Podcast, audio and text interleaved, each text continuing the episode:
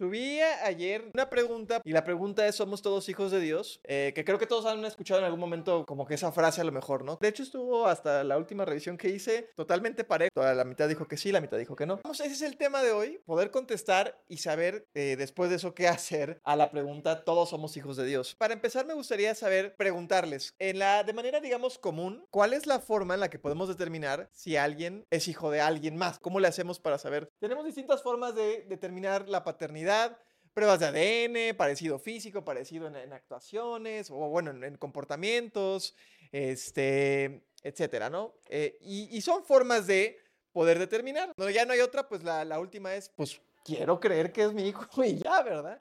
Y a veces así estamos como que siento que esa es nuestra, nuestra respuesta con Dios, ¿no? Como que pues quiero creer que todos somos hijos de Dios. Porque pues obviamente es lo más conveniente, lo más este, fácil quizá, lo más práctico. Pero ¿Cómo podemos determinar si hablamos de que ser hijo de Dios es un tema principalmente espiritual? ¿Cómo podemos determinar que realmente somos hijos de Dios? ¿O cómo podemos contestar a la pregunta, ¿somos todos hijos de Dios? Vamos a, a ver, ¿qué dice la Biblia respecto de quiénes son o si todos somos hijos de Dios? Vamos a ir primero a Efesios 2 y lo voy a leer por, por la traducción que tengo aquí, que es Dios habla hoy, pero no importa la traducción en la que estén. Voy a leer Efesios 2, capítulo 2, versículos 1 al 3 para empezar. Antes ustedes estaban muertos a causa de las maldades y pecados en los que vivían, pues seguían los criterios de este mundo y hacían la voluntad de aquel espíritu que domina en el aire y que anima a los que desobedecen a Dios. De esa manera vivíamos también todos nosotros en otro tiempo, siguiendo nuestros malos deseos y cumpliendo los caprichos de nuestra naturaleza pecadora y de nuestros pensamientos. A causa de eso, merecíamos con toda razón el terrible castigo de Dios igual que los demás. Está estableciendo aquí Pablo en esta carta a los Efesios algunas características, hablando, aquí se está dirigiendo básicamente a toda la humanidad, diciendo, estaban muertos, ¿y qué, qué dice? Por sus maldades y pecados.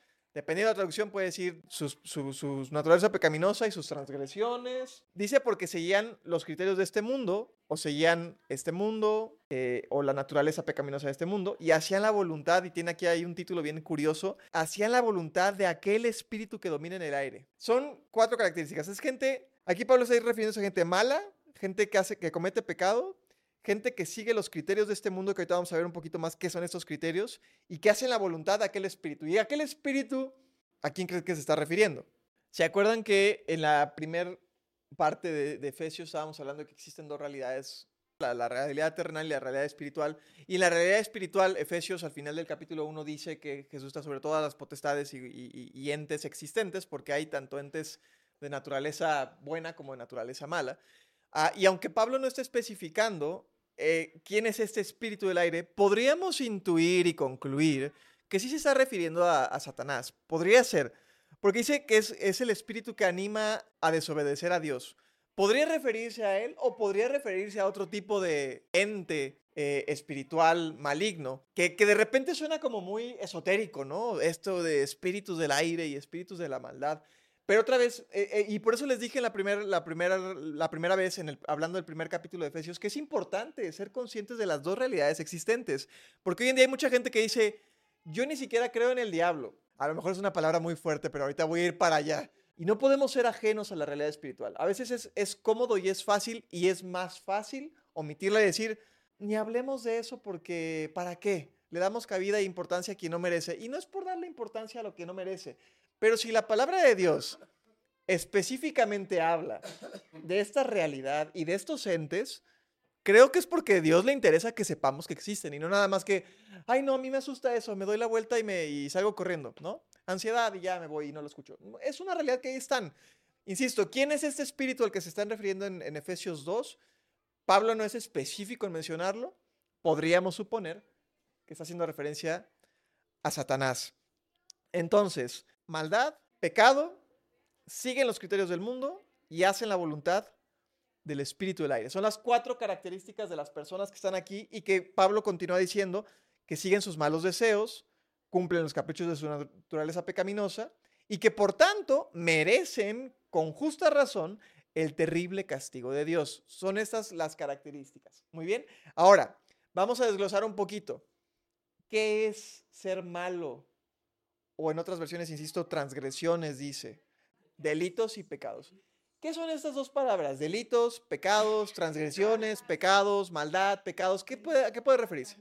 Pues un delito puede ser una, una falta, una transgresión es un delito, que básicamente es muy, este, muy jurídico, ¿no? Una transgresión a una ley dada, pues estamos hablando de, una, de un delito. ¿no? Desobediencia. Sigue más o menos esta, esta línea de tener una, una regla que seguir, no la sigues, estás actuando de mala manera, estás desobedeciendo, estás siendo un transgresor o estás siendo un delincuente dependiendo de la dimensión. Ahora, ¿quién determina qué es malo, qué es bueno, qué es pecado, qué no es pecado? Se hablas de un juez, que es quien evalúa pruebas, determina, de un auditor en temas de, de, de, calidad. Y, y para poder hacer eso partimos de que tiene que haber una norma, algo algo completo, o sea, una, una, una versión completa de algo. Incluso aunque no hablemos de, leyes, en la ley hablamos de una ley, y entonces si la ley me, me, dice que yo tengo que actuar de cierta manera y no actúo conforme a la ley, evidentemente estoy transgrediendo esa ley. Pero me gusta el, el, ejemplo que das ahorita de, la, de calidad, porque a veces temas jurídicos es como muy, no sé, uh, eh, pues escabroso, no sé cuál es la palabra, pero en, temas de calidad me gusta porque hablando de calidad, tienes que tener un objeto que es el modelo de lo que quieres lograr, ¿no? O el proceso, o lo que quieres tener, el producto final o el proceso final. Si no tienes eso, el auditor no puede evaluar contra qué evalúa. No hay una norma que establezca que esta tasa tiene que tener esta medida y esta tasa de cierta forma y que si tiene una deformidad aquí ya no cumple con el estándar de calidad. Ok, eso está muy, muy bueno como ejemplo porque el problema, y no, y no, el problema es que como seres humanos queremos establecer nuestros estándares particulares de calidad o de moral y ética, ¿no? Es lo más cómodo y lo más sencillo, lo más fácil y lo más conveniente, ¿no? Es lo más conveniente porque para mí esta puede ser vamos a suponer que la taza es la, vida ideal para Héctor.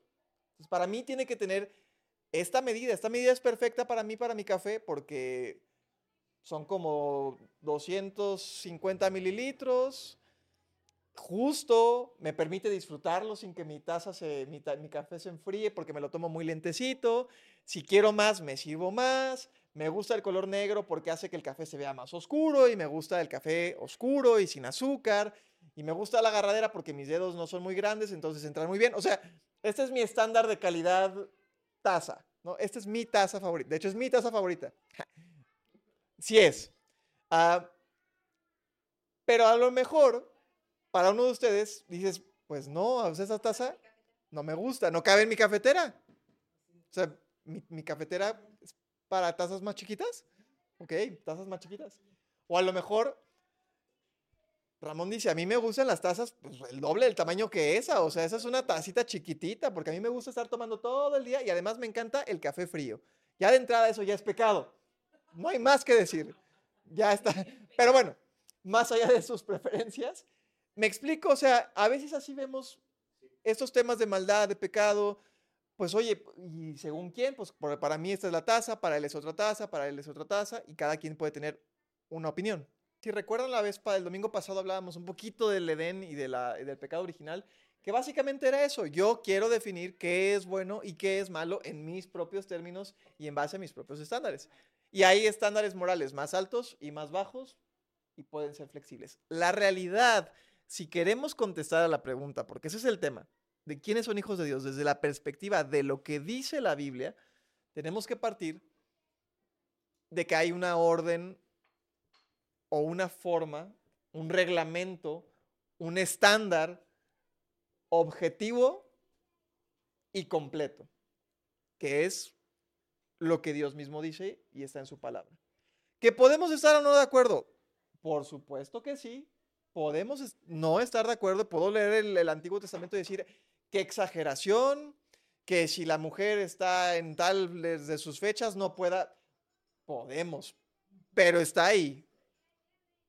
Que si aplican o no algunas ordenanzas, ese es otro tema, pero de que hay estándares objetivos determinados por Dios que pueden o no amoldarse al pensamiento del siglo XXI y a la era postmoderna, pero si queremos contestar a la pregunta ¿quién es hijo de Dios? Partimos de que hay un estándar bíblico de una verdad objetiva dada por Dios, de lo que es bueno y lo que es malo. Y todo lo que no satisface, por muy pequeña que sea el defecto, el estándar de la calidad de Dios, la Biblia lo llama pecado. De hecho, fíjense lo que dice, ya vamos a comenzar a, abordar un poquito Primera de Juan. De hecho, son, ahí se quedan en Primera de Juan. Vamos a regresar a Efesios un poquito más adelante, pero a Primera de Juan, casi al final, no es el Evangelio de Juan, esas las, las cartas de Juan. Primera de Juan, capítulo 1, versículo 8. Y alguien que lo lea así bien fuerte que se escuche hasta la casa de al lado. Si, afirmamos que no tenemos pecado, lo único que hacemos es engañarnos a nosotros mismos y no vivimos en la verdad. Sencillito. Juan está diciendo, quien diga que no tiene pecado, se está engañando. Es difícil, no imposible, y depende mucho del contexto de la persona, pero la mayoría de las personas tendemos a, creer que no somos tan malos. Esa es la, la realidad común. Está el extremo contrario de personas que se sienten lo peor del mundo. Lo normal es que decimos, no soy tan malo. Otra vez, ¿comparado con quién? Claro. ¿Por qué? Porque yo puedo escoger el modelo con el que me puedo, me quiero comparar. Y si yo me comparo con, pues, ¿con quién les gusta? Con, pues sí, con alguna persona. Hay alguien que esté en la cárcel, pues no soy tan malo. Yo nunca he matado a lo mejor cuando era niño me robé un juguetito del súper, pero estaba chiquito y no sabía lo que hacía. O sea, no soy tan malo, ¿no? Pero, pero el problema con esos estándares de, de, grises es que todo está en función de con quién me compare. Porque entonces puedo llevarme a comparar con, no sé, con Gandhi y decir, bueno, no soy tan malo como el delincuente, pero tampoco soy tan bueno como Gandhi, porque Gandhi, qué bárbaro, qué increíble, luchó por los derechos humanos, este, liberó a una nación, o sea, ok, no soy tan bueno, tampoco soy tan malo, pero incluso si tomo a Gandhi, Gandhi a lo mejor es mucho más bueno que yo, pero no es tan bueno como alguien más y es menos, o sea, me explico, el, problema con eso es que, ¿en base a qué? Y por eso vuelvo a lo mismo. Tenemos que, si queremos hablar de estos temas con seriedad, tenemos que partir de un estándar objetivo con el cual decir qué es maldad, qué es bondad. La Biblia dice, Juan dice, el que dice que no tiene pecado, se engaña. Porque el estándar de Dios, y ese es el tema, es absolutamente perfecto. De hecho, no sé si, si alguien ha escuchado el Sermón del Monte, que es eh, una de las enseñanzas más clásicas de Jesús, más importantes quizá, más estudiadas, más predicadas. Jesús en ese Sermón del Monte toma algunos, algunos de los diez mandamientos, no todos, toma como tres o cuatro, y los lleva a un extremo muy difícil de sostener. Por ejemplo, dice, oyeron que fue dicho, no adulterarás, porque el que adultera es culpable de la ley. Pero yo les digo, no solamente no adulterarás, sino que si volteas a ver a una mujer con, con deseo, estás adulterando en tu corazón. Oyeron que fue dicho, y, y Jesús está citando la ley, los diez mandamientos, no matarás. Pero yo les digo, que si guardas rencor contra alguien, eres culpable. O sea, Jesús está llevando a un extremo insostenible, perdónenme, pero el que me diga que nunca se ha peleado con una persona y que le ha dicho, ay, te odio, Juan, te engañas a ti mismo. El, el, el, no, no, no. Así que nadie tiene que alzar la mano, pero quien, hombre, mujer, quien no haya volteado a ver a un ente diciendo, ay, híjole, pues engaña a sí mismo, ¿no? El, grado de deseo puede ser mayor o menor, no me importa. a lo que voy es que son extremos porque Jesús estaba llevando la ley de Dios a un nivel muy profundo de pensamiento, del deseo. Y ahorita nos va a quedar un poquito más claro con el siguiente versículo. Pero comenzamos a ver que entonces la Biblia dice, te engañas a ti mismo. O sea, puedes justificarte de la manera que tú quieras, puedes decir yo no soy tan malo, yo ayudo, yo doy caridad, yo voy a la iglesia, yo doy mis diezmos, yo nací en la iglesia, yo estoy bautizado. Puedes ponerte la excusa que quieras. Al final del día estás haciendo patadas de ahogado, intentándote, engañar. Vamos a ver, no tienen que regresar, quédense ahí en Juan, pero ahí en Efesios dice, Pablo está hablando y dice que estas personas, los que hacen maldad y transgresiones y obedecen, siguen sus malos deseos y cumplen los caprichos de su naturaleza pecadora y sus pensamientos. En otra versión dice, siguen su propia voluntad y sus propios, propósitos. Vamos a profundizar en esto de seguir tus propios pensamientos, seguir tus propios propósitos, o la versión moderna de esto, que es el clásico, obedece tu corazón. Haz lo que dicta tu corazón. Si tu corazón está diciéndote, deja a tus hijos y vete a explorar el mundo, eso es lo que te va a hacer bien. Si tu corazón te está diciendo, sé poliamoroso, sé poliamoroso. Porque mira, hay corazón para todas y todos. Y, o sea, ese es el, el pensamiento. Exacto. Si tu corazón te dice, empácate 500 gramos de galletas, tú dale, es tu cuerpo. Vamos a ver qué dice. Ahí vamos a quedarnos en Primera de Juan, un capítulo adelante, capítulo 2. Eh, versículos 15 al 17 lo voy a leer. Dice, no amen al mundo ni lo que hay en el mundo. Si alguno ama al mundo, no ama al Padre, porque nada de lo que el mundo ofrece viene del Padre, sino del mundo mismo.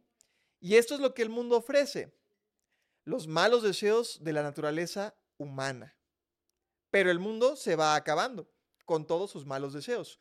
En cambio, el que hace la voluntad de Dios vive para siempre. Perdón, me brinqué un pedazote.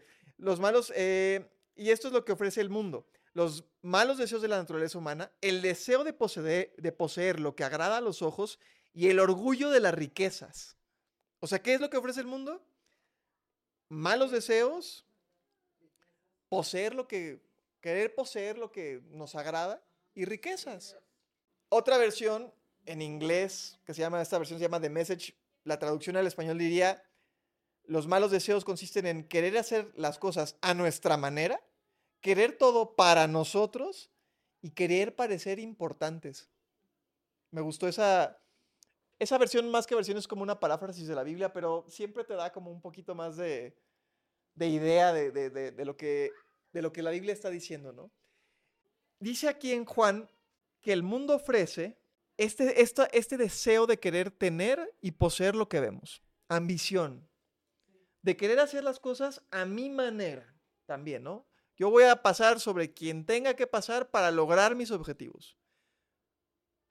en mayor o menor medida. Hay gente muy maquiavélica que es, a mí no me importa, yo el fin justifica completamente los medios y lo voy a lograr. Hay gente menos maquiavélica, pero al final del día todos estamos compitiendo.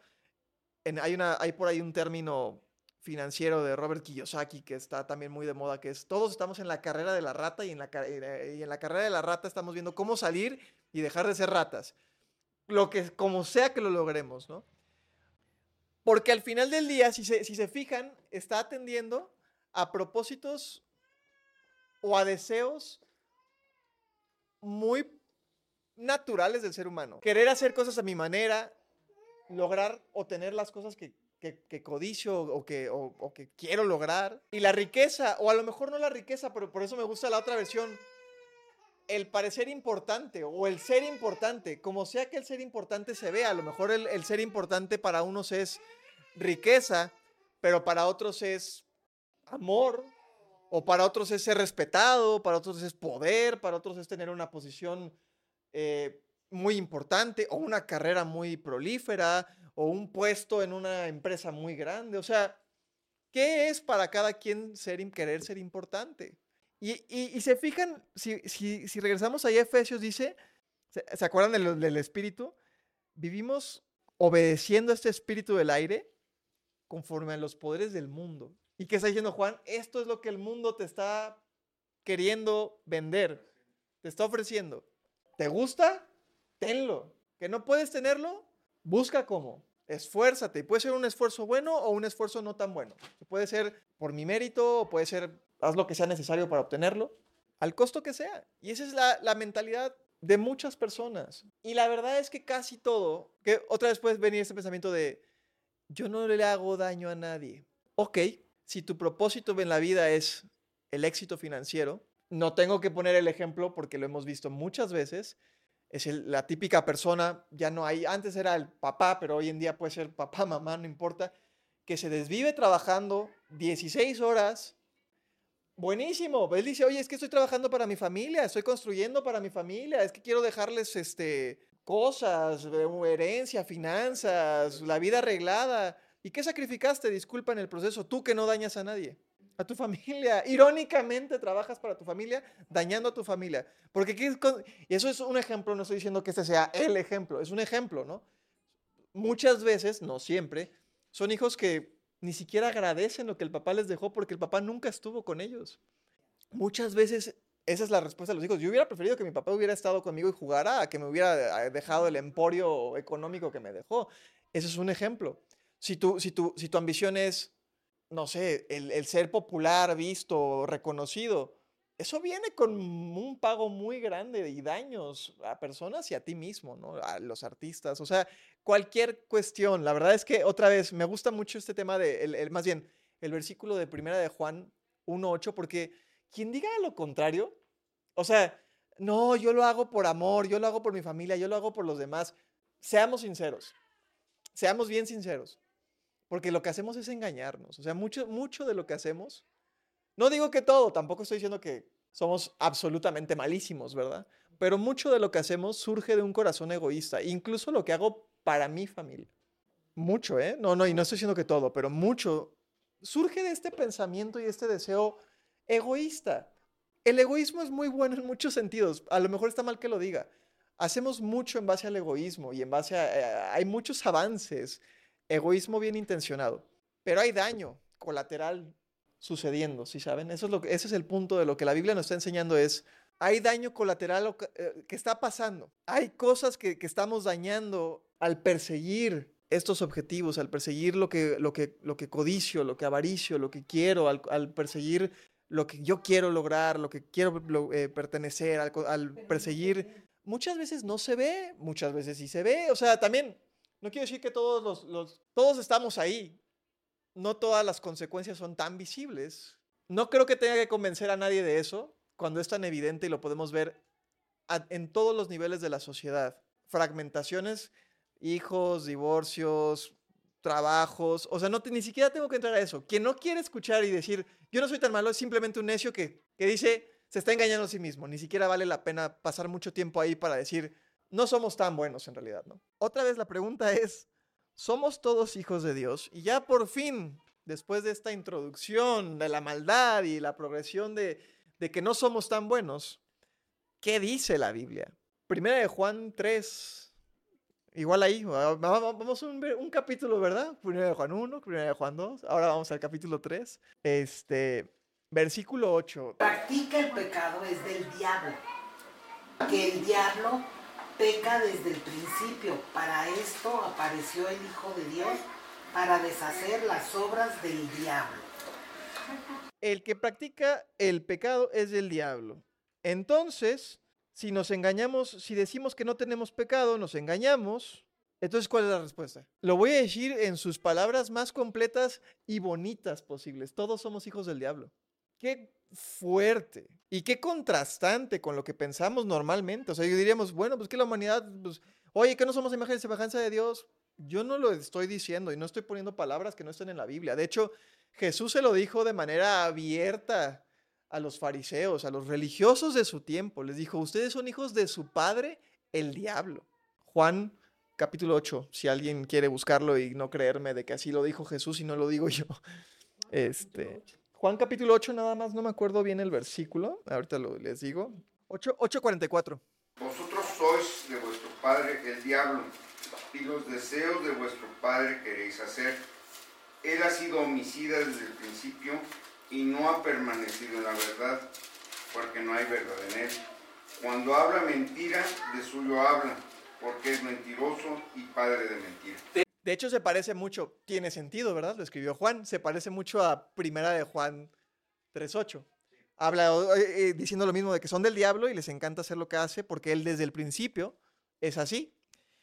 Eh, esta versión, no sé cuál es, pero dice, ustedes son hijos de su padre el diablo y les encanta hacer las cosas malvadas que él hace. Este es Jesús hablando con los fariseos, es un contexto muy determinado. Pero, vamos, los fariseos es la gente religiosa de su tiempo, o sea, los más estudiosos de la, de la ley de Dios, y a esos les está diciendo, ustedes son hijos de su padre el diablo. O sea, ¿dónde nos deja eso a nosotros? ¿En qué posición? Si esas palabras se las dirige Jesús al pueblo escogido, ahora nosotros que, ¿se acuerdan la, la- la palabra que usamos la, la- la- la semana pasada? Gentiles, o sea, hablando de gente que no es parte del pueblo de Dios. Pues ¿dónde nos deja eso? Y voy a retomar, porque yo no lo tenía, o sea, lo dijiste perfectamente bien, mamá.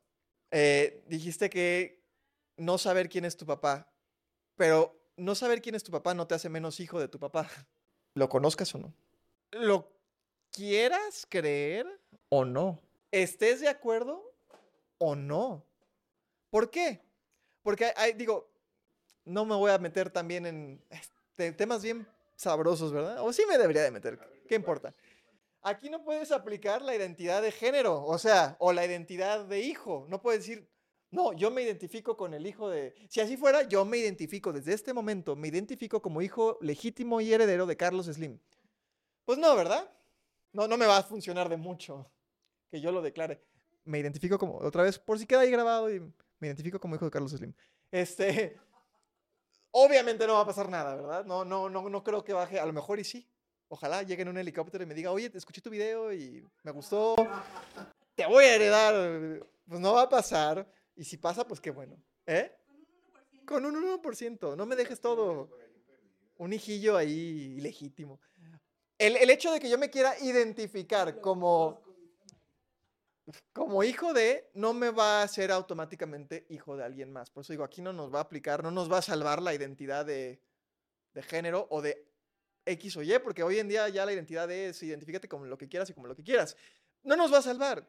Yo no puedo negar. ¿Y por qué no puedo negar quién es mi papá terrenal? Voy a hablar ahorita terrenalmente. ¿Por qué no puedo negarlo? Porque tengo un lazo de qué tipo?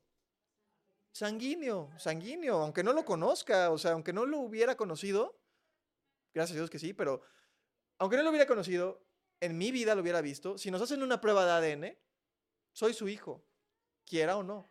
Como Josh Allen es hijo de Patrick Mahomes. Ya le debieron de haber entendido más. Ah, lo quiera reconocer o no. ¿Estamos de acuerdo? Entonces, la realidad de esto es, la humanidad es hija de su padre el diablo.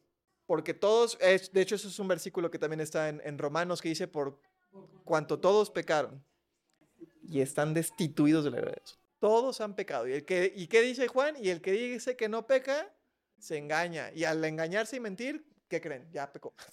Entonces, es un círculo que no podemos romper de ninguna manera. Cometiste pecado, eres igualito a tu papá, porque tu papá es mentiroso y pecador desde el principio. Qué fuerte, qué duras palabras, qué horribles palabras. Voy a terminar aquí y nos vamos a ir así de deprimidos y tristes a nuestras casas, sabiendo que somos hijos de nuestro padre el diablo. No, no es cierto. No, no, me dejes así, por favor. Ok, entonces tenemos esta realidad, tenemos este gran problema, tenemos esta verdad, nos guste o no, queramos o no, vuelvo a lo mismo, esta es la respuesta que la Biblia da a la pregunta todos somos hijos de Dios. ¿Qué vamos a hacer ante esto? Vamos a ir a, vamos a regresar a Efesios 2, a terminar de leer Efesios 2 de lo que nos quedó de los versículos 4 al 10. Se los leo en esta, para seguir con la, con la versión que estaba leyendo al principio, que es la Dios habla hoy. Pero Dios es tan misericordioso y nos amó con un amor tan grande que nos dio vida juntamente con Cristo cuando todavía estábamos muertos a causa de nuestros pecados. Por la bondad de Dios han recibido ustedes la salvación y en unión con Cristo Jesús nos resucitó y nos hizo sentar con Él en el cielo. Pero Dios es tan misericordioso y nos amó con tanto amor que nos dio vida con Cristo cuando todavía estábamos muertos. Por la bondad de Dios tenemos salvación. Nos unió con Cristo, nos resucitó y algunas otras versiones dicen nos hizo sentar en los lugares celestiales. Dios es tan misericordioso. De hecho, no sé si se han preguntado, eh, Efesios no usa esta palabra, por lo menos no en el, no en el capítulo 2, pero la Biblia está llena de muchos versículos que hablan de que somos adoptados por Dios. Es curioso, ¿no? Que use la palabra adopción. Porque si yo soy hijo de mi papá terrenal, ¿tendría que adoptarme para ser su hijo? No, porque la adopción es una figura por la cual quien no es mi papá por naturaleza o biológico, me, me recibe en su familia, ¿no? Efesios capítulo 1, versículos 5 al 6. Dice que nos predestinó para ser adoptados como hijos suyos por medio de Jesucristo. Entonces, somos adoptados. Entonces, éramos parte de la familia de nuestro papá. Y por la bondad y el amor de Dios, nos adopta. Otra vez, ¿se acuerdan la palabra de la, de la semana pasada? ¿Esta frase cuál era? En Cristo. Que dice ahí, nos predestinó y nos adoptó por medio de Jesús. O en Cristo. Entonces, nuevamente está este tema de en Cristo. Somos adoptados, o sea, Dios en su misericordia nos saca de nuestra familia original y nos lleva a su familia. Y a esto le llamamos la gracia de Dios. O sea, la gracia involucra muchas cosas sucediendo, pero comienza con esta realidad de decir, ninguno de los que estamos aquí, ni ha existido ni existirá, merece ser parte de la familia de Dios. Ninguno, porque todos somos hijos del enemigo número uno declarado de Dios. Pero en la bondad de Dios nos dio la alternativa para poder ser adoptados como hijos de Dios. Y esto sucede otra vez gracias a que estamos en Jesús. Primera de Juan, vamos allá, es el último de Primera de Juan, lo prometo, capítulo 5, versículo 1. Todo el que cree que Jesús es el Cristo ha llegado a ser un hijo de Dios. Y todo el que ama al Padre ama también a los hijos nacidos de él. Ahí está. Todo el que cree o que tiene fe en Jesús como el Cristo o como el Mesías, estoy nada más jugando con las traducciones, es que hijo de Dios. Todo el que tiene fe en Cristo es hijo de Dios. Son dos figuras que usa la Biblia, tanto nacer, porque dice nacemos de Él, o los que son nacidos de Él, como la adopción. Y son términos que nos ayudan a, entender distintas realidades. Hay una parte en la Biblia, Juan capítulo 3, Jesús hablando con un fariseo de nombre Nicodemo y que le dice, maestro, ¿qué tengo que hacer para poder eh, estar eh, en el reino de Dios? Y le dice, una cosa, nacer de nuevo. ¿Por qué alguien tendría que nacer de nuevo si no, o sea, otra vez vuelvo a estas líneas consanguíneas y tiene mucho sentido lo que Jesús le dice, tienes que nacer de nuevo. Y Nicodemo le dice, ¿y, cómo? O sea, ¿me vuelvo a meter al vientre de mi madre o qué hago? Le dice, no me estás entendiendo, Nicodemo, tienes que nacer de agua y espíritu. Es un nuevo nacimiento para tener una vida nueva. Adopción y nuevo nacimiento son palabras muy comunes en la Biblia que reflejan dos partes de esta realidad.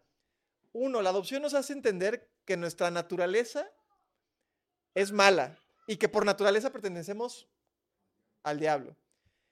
Y esta imagen de la adopción nos hace entender que, Dios nos está recibiendo en esta familia. Pero la imagen del nuevo nacimiento nos ayuda a entender otra cosa.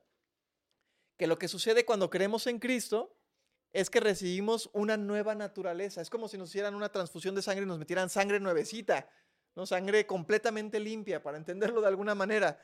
Entonces son términos que nos ayudan a entender toda la plenitud de la gracia y del estar en Cristo. Tenemos que nacer de nuevo, adquirimos una nueva naturaleza. Ya quien está en Cristo, quien cree en Cristo, quien cree en Jesús, quien ha puesto su fe en Él, ya no es hijo del diablo, ni tiene la naturaleza del diablo. Ahora ha sido adoptado y ha nacido de nuevo a su vez para tener una nueva naturaleza. Y entonces ya es hijo de Dios. La respuesta es, ¿quién es hijo de Dios? ¿Quién cree en Cristo? Nada más. Voy a, regresar ahí a, Efesios. eh, en el capítulo 2 igual, dice, siguiendo lo que estábamos leyendo, y nos unió en Cristo Jesús, nos resucitó y nos hizo sentar con Él en las regiones celestiales. Ya voy a acabar con esto, ahora sí. Para mostrar en los tiempos venideros la incomparable riqueza de su gracia que por su bondad derramó sobre nosotros en Cristo Jesús. Porque por gracia ustedes han sido salvados mediante la fe. Esto no procede de ustedes, sino que es el regalo de Dios y no por obras para que nadie se jacte. Porque somos hechura de Dios, creados en Cristo Jesús para buenas obras, las cuales Dios les puso de antemano a fin de que las pongamos en práctica. Y este pequeño versículo nos va a dejar paso siguiente, al siguiente domingo en el cual vamos a entrar más a detalle a qué involucra la gracia de Dios y este regalo. Pero esta, esta mañana quiero concluir eh, con esto. El requisito para nacer de nuevo es bien simple. Y no, pero ese es el siguiente domingo, vamos a ver en qué consiste ese nacimiento de nuevo. Pero lo que sí quiero dejar en claro es que la, la, la, Biblia nos da la solución al gran problema en el que estamos. O sea, tenemos la respuesta de que no todos somos hijos de Dios, de hecho todos somos hijos de, del diablo. Y la respuesta que da es tan sencilla que a veces es como, no, no, no, no, no. Tiene que haber algún truco, alguna condición, letras pequeñas. Eso tiene que costar más, o sea, ¿cómo que nada más creyendo en Jesús? No, seguro que tengo que ir a misa o a la iglesia, comulgar, eh, orar, ponerme de rodillas, azotarme en la, espalda, recorrer 55 mil kilómetros de rodillas, eh, dar todo a los pobres, no sé, lo que quieras. Todas esas pueden ser cosas que pueden estar bien, no estoy diciendo que no, pero no son, no son el requisito para ser hijos de Dios. El requisito es, ¿cuál? Creer en Jesús. Nada más. Y vamos a ver, este, porque nada más, este va a ser como el, en, el, en el próximo capítulo de Efesios. Lo, que, lo que vamos a ver es en qué consiste la gracia. Porque la gracia es un concepto tan increíble, tan grande, que a veces podemos perdernos en lo que la gracia significa y quedarnos en la postura de la gracia significa que listo, es un regalo, haz con tu regalo lo que quieras. O no, la gracia significa que eh, tengo que ganar ese regalo porque no soy merecedor del regalo. Ahora, la siguiente pregunta del siguiente domingo es, ¿qué es la gracia? Básicamente se va a ser la respuesta que vamos a, contestar para entender la dimensión real de la gracia de Dios, que insisto, es un, es un concepto muy rico. Em, pero de, entrada nos vamos a quedar con que la salvación, con que la adopción y el nuevo nacimiento ocurren al creer en Cristo Jesús. Nada más. Y entonces es una muy buena noticia. Era una muy mala noticia porque todos somos hijos del diablo, pero ahora es una muy buena noticia porque hay una forma relativamente sencilla. Gracias a Dios que los trámites de adopción celestial no son tan largos como los humanos, ¿no? Aquí hay que hacer una revisión de todos los procesos y tardas como un año o dos y a ver si sí te doy al chamaco. Aquí no, dice Dios cree en mi Hijo Jesucristo como el Mesías, como el Salvador. Listo, aquí firmamos los papeles, hacemos su transfusión de sangre, bienvenido, eres hijo mío. Nada más. Entonces está padre, ¿no? ya se vuelve una buena noticia, ya escapamos de una, de una cosa muy trágica, algo muy bueno. Es un, es un tema que cuesta mucho trabajo entender, la verdad. O sea, lo, podemos, lo puedo exponer ahorita en unos minutos y podemos estar de acuerdo. Pero es un trabajo que solamente el Espíritu Santo puede hacer en nuestra vida, porque dice la, Biblia que el Espíritu Santo es quien nos puede convencer realmente de pecado y traer convicción de que no soy tan bueno. Porque lo, lo, que es difícil a lo que voy es que a veces es difícil realmente entender que no somos tan buenos, que de hecho somos bastante malos. Y no importa qué tan bueno soy, soy bastante malo al estándar de Dios. Y es, y es una realidad que no es para desanimarnos, no es de decir, ah, el mundo es malo y terrible. Sí, sí es, pero hay esperanza. Y no, y no vamos a encontrar esperanza en, en lo que el mundo, nuevamente, en, la, en, la, en, lo que el mundo nos quiere dar como esperanza, que qué es échale ganas, somos más los buenos que los malos. Esa es una frase muy común, ¿no? Somos más los buenos que los malos. Lo que la Biblia nos diría, lo que Dios nos diría es, no, somos malos, son más los malos que los buenos. Y yo pido a Dios no, no para darnos golpes de pecho, porque no es, la, no es el fin de esto. Que si no te has considerado tan malo, hoy puedas entender que en realidad eres bastante malo. Y eso es bueno. Hay una película que se llama eh, Ralph el Demoledor, que tienen una reunión de villanos. Este, están, o sea, es una película animada para niños de Nintendo. Y hay varios villanos y tienen como su reunión como de alcohólicos anónimos, pero de villanos. Y dicen de que soy malo y ser malo no es malo, es bueno, algo así es la, frase que utilizan como para reafirmar que ser villano está bien porque es el papel que están cumpliendo. voy a robar un poquito mal parafraseada la frase, pero darse cuenta de que uno es malo no es malo, es bueno, porque no hay peor ciego que el que no quiere ver. Entonces no hay peor que decir, no, yo no soy tan malo. El que se amarra en esa idea, vuelvo a primera de Juan, solo se está engañando darte cuenta de que eres muy malo o malo es lo mejor que puedes hacer. Porque es decir, mira, sí soy malo, sé que actúo de ciertas formas, o sea, no, no me voy a engañar. Tengo muchos deseos que no son los más correctos. si, me comparo a lo que, al estándar de Dios, a, lo, a quien Dios es, a la santidad de Dios, a la plenitud de Dios, soy malísimo, o sea, no solo soy malo, soy terrible. Pero al- al hacer las paces con esa realidad, estamos listos para el siguiente paso. Mientras más rápido hagamos las paces con esa realidad, más rápido vamos a estar listos para obtener la misericordia de Dios. ¿Cuál es la misericordia de Dios? Aun cuando estás muerto y eres eh, hijo del enemigo, tienes un lugar en mi familia a través de la fe en Cristo. Quiero concluir con eso y que estés ahí donde estés, que puedas orar a Dios. A lo mejor, mira, a lo mejor hemos creído en Cristo, puede ser que sí, pero decir, Dios, ¿sabes qué? No soy tan bueno. La verdad no soy tan bueno. Probablemente soy bastante malo y necesito creer en ti.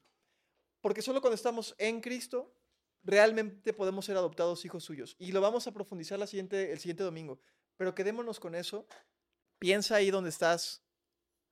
¿Cuál ha sido tu posición respecto de tu propia vida? Si, has- si hasta ahora has, has sido el tipo, no soy tan malo, y probablemente tengas que replantearla a, soy totalmente malo, para que entonces puedas disfrutar en toda la plenitud el regalo de la vida en Cristo. De otra forma, es incluso un tema de apreciación.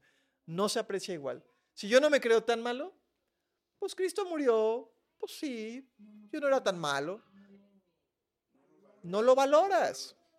Pero cuando te das cuenta y dices, de verdad que yo merezco, como dice ahí, el justo castigo de Dios, entonces podemos valorar y decir, qué amor de Dios, qué misericordia de Dios, qué regalo verdaderamente de Dios de decir, pues Él me pudo haber de- destruido y ya, y nos da esta, este regalo de la salvación en Cristo.